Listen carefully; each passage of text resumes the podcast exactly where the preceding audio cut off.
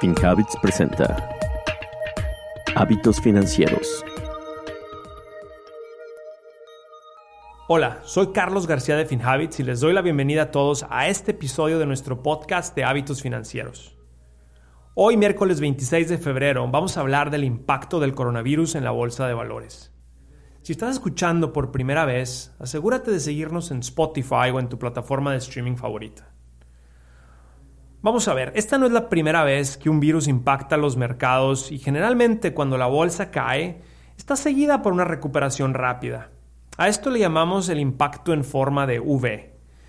En los últimos dos días hemos, hemos visto una caída de las bolsas de mercado del 6%. Lunes y martes estuvieron duros. ¿Qué ha sucedido en la historia cuando un virus impacta los mercados? Vamos a entender qué sucedió en China y en Hong Kong en el 2003 pues la actividad económica se alentó y eso pues sí tuvo un impacto duro en el Producto Interno Bruto de estos países. Lo más importante que hay que entender es que los inversionistas tienden a reaccionar de forma exagerada a la incertidumbre y el miedo. Y es que a nadie nos gusta la incertidumbre. ¿Se acuerdan cuando Trump inició la guerra de intercambio comercial con China? Bueno, pues estas bajadas de mercado en los últimos años casi todas han, han estado conectadas a China. Tuvimos la devaluación de la moneda, luego tuvimos la guerra del intercambio comercial y ahora tenemos el coronavirus. Entonces, ¿qué está pasando en este caso? Pues hay que entender, uno, que las economías globales están cada vez más interconectadas. Y una de las cosas que más está impactando es que las cadenas de suministros de ciertos países, en este caso China, pues tiene un impacto más severo en las economías globales. Pero aún con esto yo espero que esta epidemia tenga un impacto de forma V en los mercados. Entonces, ¿por qué digo esto? Te voy, a, te voy a explicar. Aquí te van tres puntos para que te mantengas informado. Número uno, vamos a hablar de cuál es el impacto actual. Bueno, ya, ya hablamos que los mercados de las acciones globales ya cayeron al principio de la semana cayeron 6% y esto sucedió cuando surgieron brotes de coronavirus en Italia, Irán y Corea del Sur. Pero la mayoría de los casos del coronavirus siguen estando en China. Lo que hizo es que los inversionistas empezaron a reconsiderar cuál es la amenaza que representa este virus para las economías más grandes como las de Europa y los Estados Unidos. Y ahí hubo un poco de pánico. Punto número uno. Vamos a entender en dónde está el impacto actual. al principio de la semana, los mercados de las acciones globales cayeron el 6%. ¿Y a qué se debió? Bueno, que durante el fin de semana surgieron nuevos brotes del coronavirus en Italia, en Irán y Corea del Sur, y esto hizo que los inversionistas reconsideraran ¿Cuál es la amenaza que representa este virus para las economías globales más grandes, como las de Europa y los Estados Unidos? Quiere decir, un poquito de panic attack. ¿Cómo nos está afectando? Pues estamos viajando menos y esto va a afectar a que las, a las compañías que dependen del turismo, pues les va, les va a impactar. La gente ya no quiere viajar ahorita, especialmente en Asia. También vemos impactos como tiendas famosas, marcas famosas como Starbucks y McDonald's están cerrando sucursales en China y esto también va a tener un impacto global en sus acciones. Eh, pero lo que yo quiero recalcar es que lo que a mí me parece más interesante es que las cadenas de suministros van a estar más lentas. Y, y ahí es donde impacta más fuerte creo que las economías globales. Tenemos ejemplos como compañías de automóviles, compañías de tecnología, que dependen mucho de China y eso los está afectando. Apple recientemente eh, dijo que va a tener un impacto en su crecimiento del, del segundo trimestre, ya que depende mucho de las cadenas de suministros en China. Y esto quiere decir que ya no van a poder producir más teléfonos. Pero esto mismo va a pasar o está pasando con las, con las compañías de automóviles. Vamos a ver, punto número dos. ¿Cuál puede ser el impacto si esto sigue creciendo?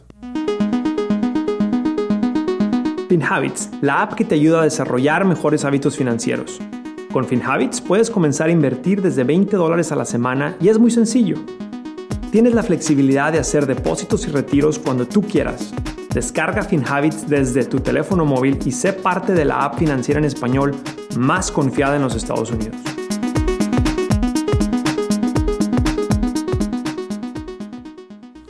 Ahora hablemos del punto número 2 ¿Cuál puede ser el impacto si esto sigue creciendo? Ya hablamos de lo que está pasando ahorita, ahora hablemos de qué es lo que puede pasar. Yo creo que el, impacto futuro a los mercados va a estar ligado a tres factores. Primero, va a importar mucho que tanto se dispersa el virus y cuánto dura en contenerse. Eso no lo sabemos. Número dos, va a importar mucho cómo los inversionistas contienen su miedo. Cómo se controlan de este pánico. El miedo, quiero volver a recalcar, es un factor súper importante en los mercados. Y aquí quiero que entiendas que el, el inversionista que puede contener su miedo es el inversionista que más tiene éxito a la larga. Pero no, no solamente a los inversionistas, también a nosotros como consumidores nos impacta el miedo. Vamos a querer ir a comprar menos cosas o a lo mejor vamos a querer ir a comprar cosas que no están disponibles porque dependen de las cadenas de suministro de China. Entonces hay, hay probabilidad también que los intercambios comerciales se detengan un poco. Ahora vamos al punto número 3. Yo creo que es muy probable que este impacto económico global sea de corta duración y va a tener un comportamiento de V. Quiere decir, cae rápidamente y sube rápidamente. Ya hablamos que estos, estos temores del coronavirus pueden afectar los mercados a nivel mundial y ya lo vivimos el lunes y martes, pero hoy estamos viendo una historia distinta en los mercados. El, el impacto más fuerte sigue siendo en China. Y algo que es importante es que e, este impacto de China el día de hoy va a ser más fuerte que lo que sucedió en el 2003 con SARS. ¿Por qué? Porque China representa el 18% de la actividad económica mundial. Pero aún con esto, los expertos en economía están prediciendo que China, en el peor de los casos, va a tener un crecimiento positivo del 4%. Crecimiento positivo. O sea, la economía de China sigue creciendo. Entonces, quiero que lo pongan en perspectiva. Si este pánico que sucedió aún con China creciendo de forma positiva en el 2020, tiene sentido. Es posible que la gente reaccionó de más en estos últimos dos, días, sabiendo que el crecimiento de China puede seguir siendo positivo en el 2020. Pues así lo creo yo. En conclusión, no hay mal que por bien no venga. Y cada año tiene sus retos.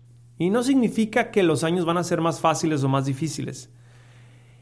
La economía así funciona y la bolsa así funciona. No todos los días está subiendo. Vamos a entender esto muy bien.